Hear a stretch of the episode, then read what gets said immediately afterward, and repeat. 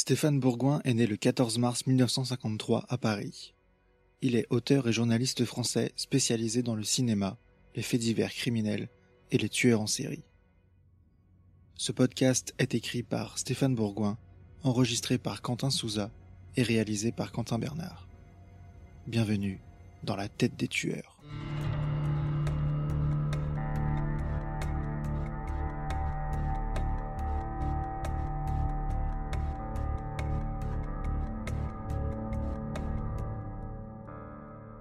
Attention, certains termes de cet épisode pourraient heurter la sensibilité des plus jeunes. Priscilla Ford, le massacre de Thanksgiving. Pendant 24 ans, une femme noire de 75 ans a attendu son exécution dans le couloir de la mort de Nevada State Prison. Elle représente un cas unique dans les annales du crime au féminin, puisqu'elle est le seul exemple d'une meurtrière de masse. Si les hommes, auteurs d'un massacre dans un lieu donné et en l'espace de quelques heures tout au plus, se comptent par centaines, à l'image de la tuerie de Columbine ou des infanticides en série commis dans des établissements scolaires depuis quelques années en Chine, les femmes qui ont tenté un tel forfait se comptent sur les doigts d'une main, comme Laurie Dan qui pénètre armée dans une école pour y tuer le maximum d'élèves. Née en 1929 à Berrien Springs, dans le Michigan, Priscilla Ford est la favorite des onze enfants, neuf filles et deux garçons, de la famille Lawrence, dont les parents sont des membres dévots de l'Église des Adventistes du septième jour. Dur au mal, les Lawrence parviennent à économiser assez d'argent pour envoyer Priscilla à l'université, ce qui pour l'époque est encore une exception dans une famille de race noire.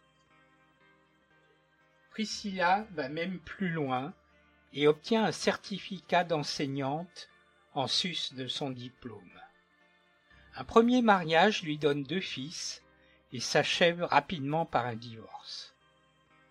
De 1957 à 1964, elle enseigne dans le comté de Cass, dans le Michigan, où une de ses collègues se souvient de Priscilla. C'était quelqu'un de brillant dans tout ce qu'elle entreprenait, que ce soit en musique ou dans les arts. Elle était toujours très agréable et c'était un excellent professeur. Son quotient intellectuel est de 140. En seconde noces, elle épouse William Scott et donne naissance à une fille, Winter, en 1962. L'année suivante, Priscilla se présente comme candidate aux élections des administrateurs de l'université, mais elle est battue de justesse. Autre échec, plus cuisant, celui de son second mariage, qui à cause de multiples disputes manque de peu de s'achever en tragédie. Elle ouvre le feu sur son mari et, le croyant mort, tente de se suicider en retournant l'arme contre elle. Les deux époux sont blessés mais le Niles Police Department ne retient aucune charge contre elle. Malgré tout, le scandale lui coûte son emploi et la pousse à quitter le Michigan en 1967 avec sa fille. L'existence de Priscilla Ford bascule à partir de ce moment et elle se réfugie de plus en plus dans les paradis artificiels de la drogue et de l'alcool, au point que son comportement devient très souvent irrationnel. Pendant plusieurs années, elle écume le pays, sans s'arrêter plus que quelques semaines au même endroit. Elle survit comme femme de ménage ou serveuse dans des restaurants. Elle consomme beaucoup d'herbes et en 71 commence à en donner à sa fille de 9 ans en lui expliquant qu'il s'agit d'un sacrement religieux et que la marijuana est l'arbre de vie. En 1972, elle quitte son second mari qui décède le jour suivant, où elle a prédit à leurs enfants que Dieu allait le frapper à mort. Priscilla affirme à Winter être en communication avec Ellen J. White, une prophète du siècle dernier de l'Église des Adventistes du septième jour. Quelques mois plus tard, elle prétend même être la réincarnation d'Ellen White. Elle effectue des démarches pour inséminer artificiellement Winter, car l'enfant qui va naître sera Jésus-Christ, bien que moi, Priscilla, je sois déjà le Christ. Elle renonce à ce projet d'une naissance vierge, mais se fait appeler le révérend docteur Priscilla Ford. Mère et fille s'installent un temps en Illinois chez Franklin, un des fils du premier mariage de Priscilla. Il est effaré de découvrir sa mère complètement ivre ou droguée la majeure partie du temps. Priscilla convainc Patricia, la demi-sœur de Franklin, de s'essayer à la drogue. Un jour, Patricia, sous l'emprise de stupéfiants, tente même de se suicider au domicile familial. Toujours en 1972, Priscilla persuade plusieurs personnes de son entourage qu'elle est invitée à la Convention républicaine pour y prononcer un discours sur les prophéties d'Ellen White. Lorsqu'elle se rend à Miami, le service de sécurité l'expulse manu militari du centre de la Convention. Dans plusieurs lettres adressées à des amis du Michigan, elle raconte, dans un incompréhensible jargon pseudo-mystique, qu'une intervention du diable l'a empêché de parler aux délégués républicains. En 1973, elle part avec Winter, âgé de 11 ans, pour Reno dans le Nevada. Elle est arrêtée à trois reprises pour mauvaise conduite, car elle est en état d'ébriété. Chaque fois, elle est condamnée à quelques jours de prison et les autorités prennent en charge Winter avant de la laisser retourner auprès de sa mère. Priscilla travaille un temps comme cuisinière dans une maison de retraite en échange d'un logement et de nourriture pour elle et sa fille. Lorsque la directrice de l'établissement, John Austin, la renvoie au bout de quelques semaines, Priscilla tente de l'agresser. John Austin la fait arrêter, mais décide de ne pas porter plainte. Après cet incident, Priscilla prétend que les autorités lui ont volé sa fille, qui est placée dans une famille d'accueil. On exige de Priscilla qu'elle fasse ses preuves par un emploi régulier qui puisse lui permettre de se loger et de subvenir à leurs besoins. Furieuse, Priscilla quitte Reno pour Chicago pour, dit-elle à Winter, y trouver un avocat qui puisse à nouveau les réunir. Pendant un an, elle ne donne aucun signe de vie alors que les autorités cherchent à la joindre. Courant 1974, Priscilla écrit à l'assistante sociale du Nevada, Suzanne Nelson, qui s'occupe de Winter, et la menace de se faire justice avant de se suicider si sa fille n'est pas relâchée sur le champ. Après l'envoi de cette lettre, elle ne donne plus aucun signe de vie pendant six ans. En 1980, elle demande des nouvelles à Winter, comme si toutes ces années écoulées n'existaient pas.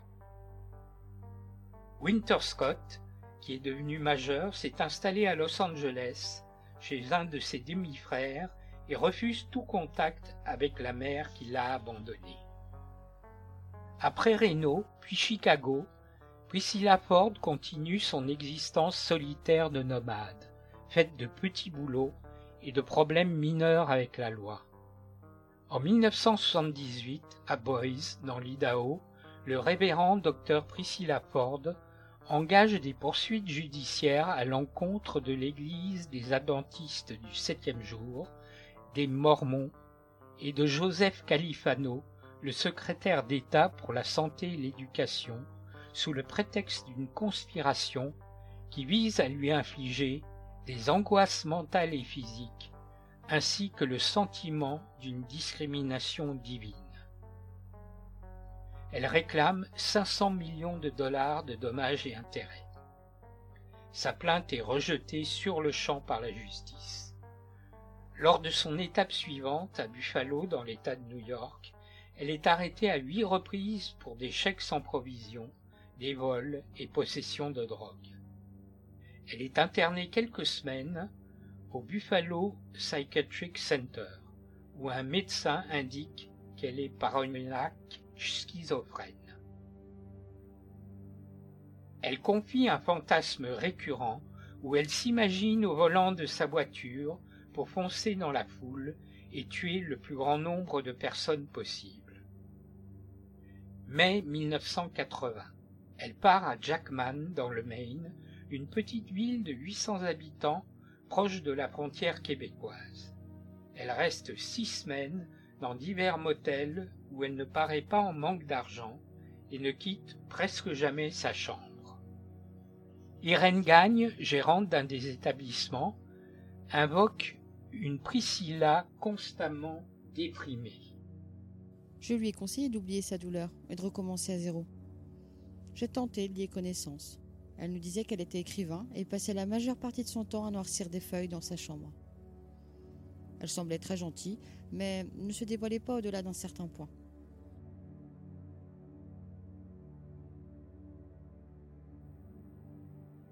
Priscilla raconte à tous ses interlocuteurs que sa fille a été enlevée. Elle pense même s'installer de manière définitive à Jackman, puisqu'elle rend visite à une agence immobilière pour visiter des maisons.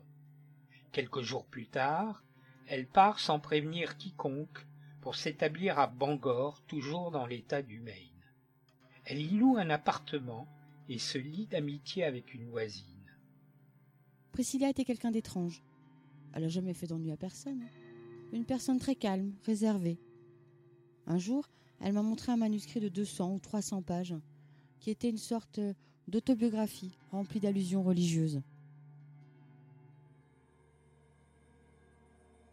Début juillet 1980, c'est une nouvelle migration pour la Nouvelle-Angleterre où elle téléphone au procureur Thomas Delanty à Portland afin qu'il prenne des mesures au sujet de l'enlèvement de sa fille. Elle m'a indiqué que si je lui refusais mon aide, elle allait prendre le volant et se rendre à Portland pour y écraser le maximum de passants. De retour à Bangor, Priscilla Ford quitte le Maine début novembre pour retourner à Reno. Sur place, elle cherche un emploi et se voit refuser une première place. Mais l'homme qu'elle rencontre la prend en pitié lorsqu'elle lui raconte qu'elle n'a plus d'argent et vit dans sa voiture. Il lui propose d'habiter gratuitement dans un appartement de Virginia Street qu'il remet en état car il n'y a pas de salle de bain. Priscilla trouve un travail saisonnier dans la chaîne de grands magasins Macy's où elle confectionne des paquets cadeaux pour les fêtes de Noël qui approchent. Elle y travaille deux semaines, tout en passant toutes ses soirées à boire et à ruminer sur les injustices de l'existence. Le jour de Thanksgiving, les rues commerçantes de Virginia Street et Second Street sont très fréquentées. Les touristes se dirigent vers Casino Row et les salles de jeu du Nevada Club, de Cal Nevada ou du Harrah's. Des badauds déambulent pour digérer le traditionnel repas de dinde, patates douces, confiture d'érel, compote de pommes et tarte à la citron. Mais en milieu d'après-midi, la tranquillité de cette belle journée est soudain interrompue par une succession de cris, de gémissements et de bruits sourds. Les passants stupéfaits voient une Lincoln continentale noire monter sur le trottoir de North Virginia Street pour faucher la foule. Des piétons volent dans les airs, des corps reposent un instant sur le capot avant de glisser sur l'asphalte tels des pantins désarticulés. Certains sont écrasés sous les roues, dans un bruit écœurant d'eau brisée, d'autres, figés par la terreur, sont happés à leur tour par l'engin qui sème la mort sur son passage. Plusieurs personnes se précipitent dans la rue au milieu de la circulation. Les freins hurlent, plusieurs voitures se heurtent. Une femme officier de police en patrouille sur Virginia Street assiste à la scène et prévient par radio le central. Véhicule en fuite, au moins dix blessés. Envoyez du monde en urgence. La voiture meurtrière disparaît au coin de la rue. L'agent se rend compte que son estimation des victimes est en dessous de la réalité. Le trottoir ressemble à un champ de bataille avec une vingtaine de corps allongés, certains immobiles. Partout des gémissements de douleur et des cris d'hystérie. Un homme se tient la jambe qui est coupée et d'où coule un flot de sang. Plusieurs personnes tentent de secourir les blessés. Des sacs à main, des chaussures et des paquets sont disséminés un peu partout dans un désordre terrifiant. Dans la rue adjacente, au croisement de Virginia Street et de Third Street, Tom Jaffé, un automobiliste d'une soixantaine d'années, croit la berlue lorsqu'il regarde son rétroviseur. Il aperçoit une Lincoln Continental noire qui fauche de manière délibérée un piéton par derrière, sans juger bon de s'arrêter.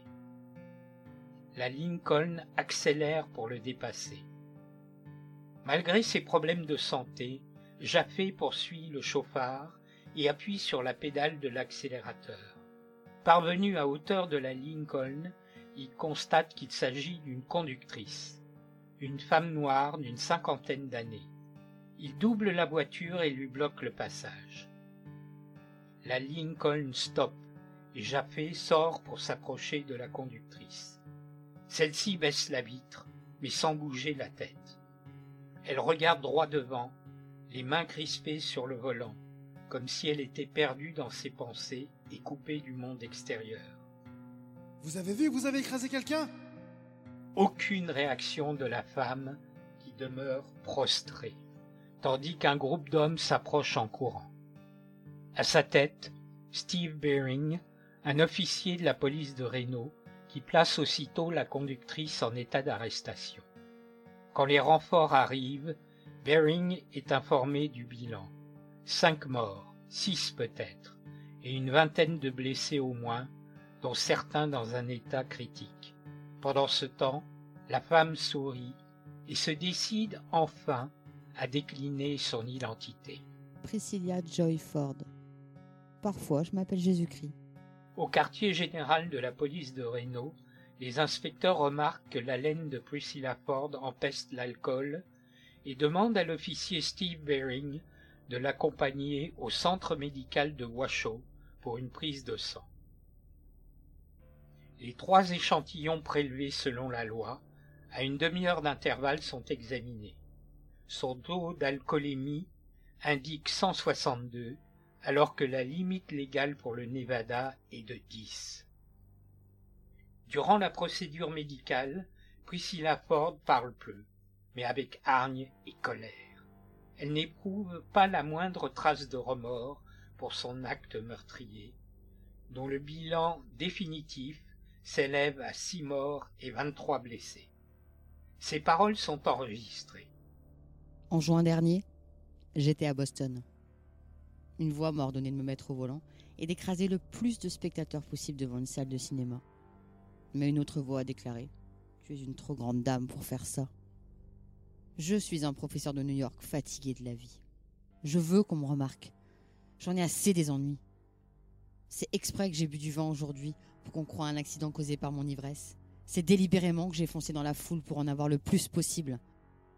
Une Lincoln Continental peut faire pas mal de dégâts, plus que ces petites bagnoles étrangères. Combien j'en ai eu? 50 J'espère 75. Plus il y aura de morts, mieux ce sera ça occupera les entreprises de pompes funèbres. Voilà comment on agit en Amérique. Un premier examen psychiatrique est effectué pour déterminer si Priscilla Ford souffre d'une tumeur au cerveau ou d'un quelconque dysfonctionnement organique qui pourrait expliquer son forfait. Mais on ne trouve rien et les interrogatoires peuvent démarrer. Ceci confirme la colère de l'accusé et son manque total de regret quant à son geste. Cet après-midi-là, je voulais m'offrir un repas de Thanksgiving dans un petit restaurant que je connais, dans mon quartier de South Virginia Street, mais il était fermé. J'ai dû me contenter d'un déjeuner de fête avec du fromage et des crackers, et deux litres de vin bon marché.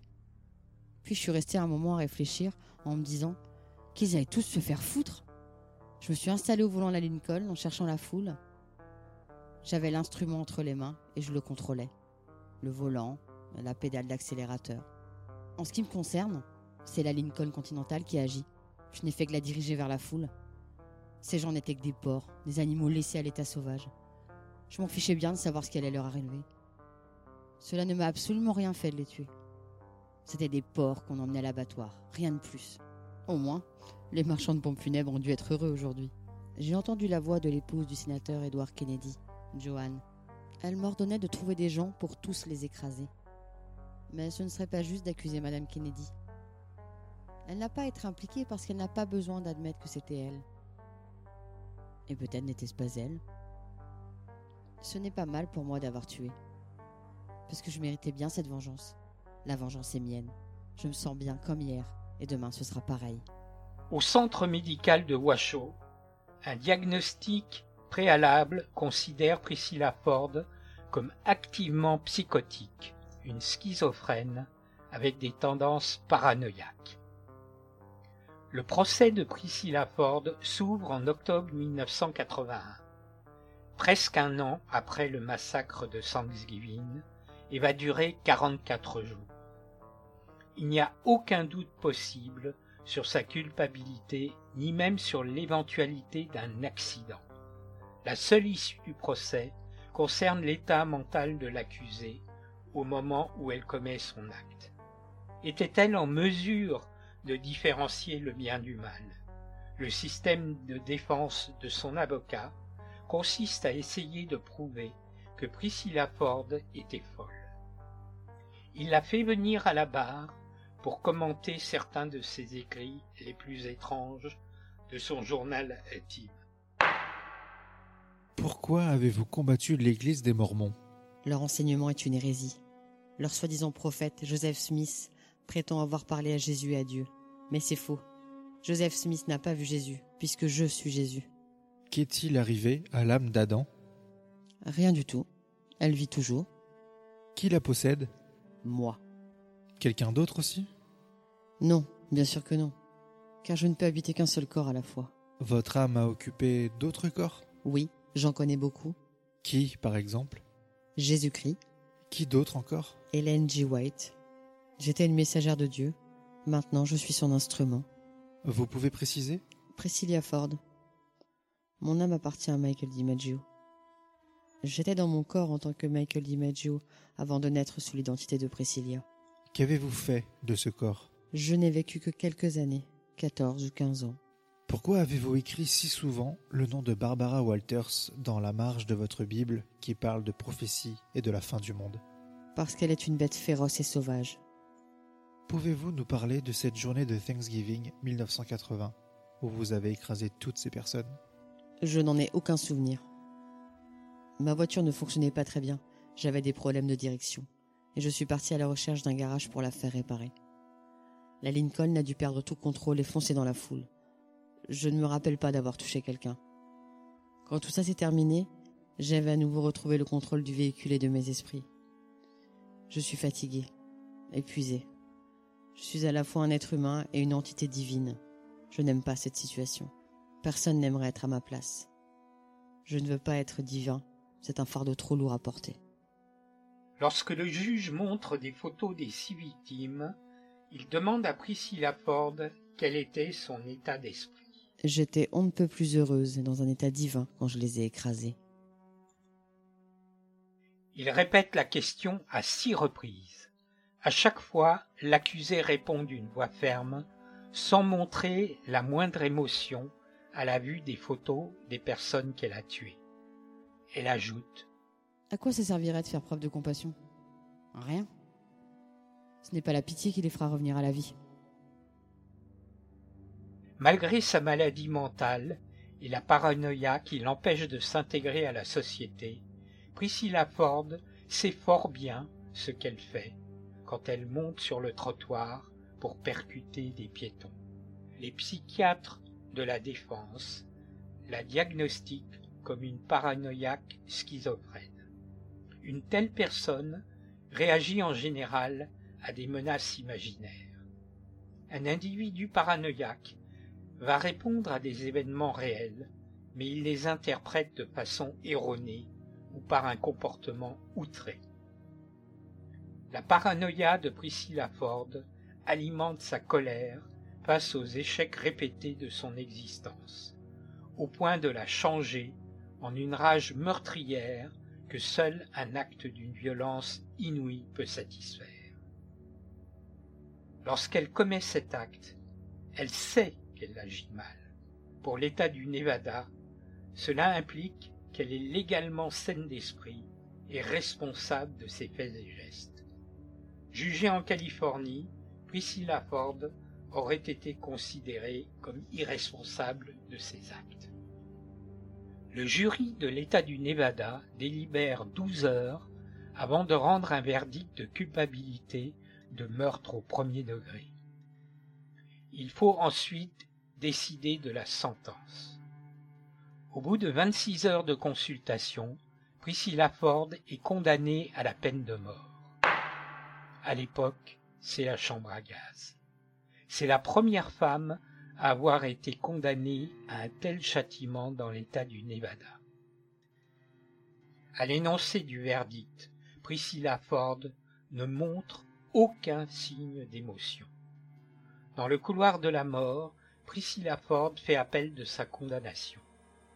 En 1995, elle tente de la faire commuer en perpétuité sous le prétexte qu'elle n'a pas eu droit à un procès équitable. Mais la tentative de son avocat auprès de la Cour suprême du Nevada échoue. Pendant toutes ces années passées derrière les barreaux, Priscilla Ford est une détenue exemplaire, très calme et qui n'écope jamais de la moindre punition. En 2005, à 11h05 du matin, elle décède d'un emphysème au Southern Nevada Women's Correctional Center. Priscilla Ford était âgée de 75 ans. Pour mieux connaître ces femmes criminelles, qu'elles soient tueuses en série, empoisonneuses à l'arsenic, veuves noires, mères infanticides ou ange de la mort, vous pouvez consulter mon ouvrage Quand les femmes tuent, qui paraît à la fin de l'année 2022 aux éditions AZ.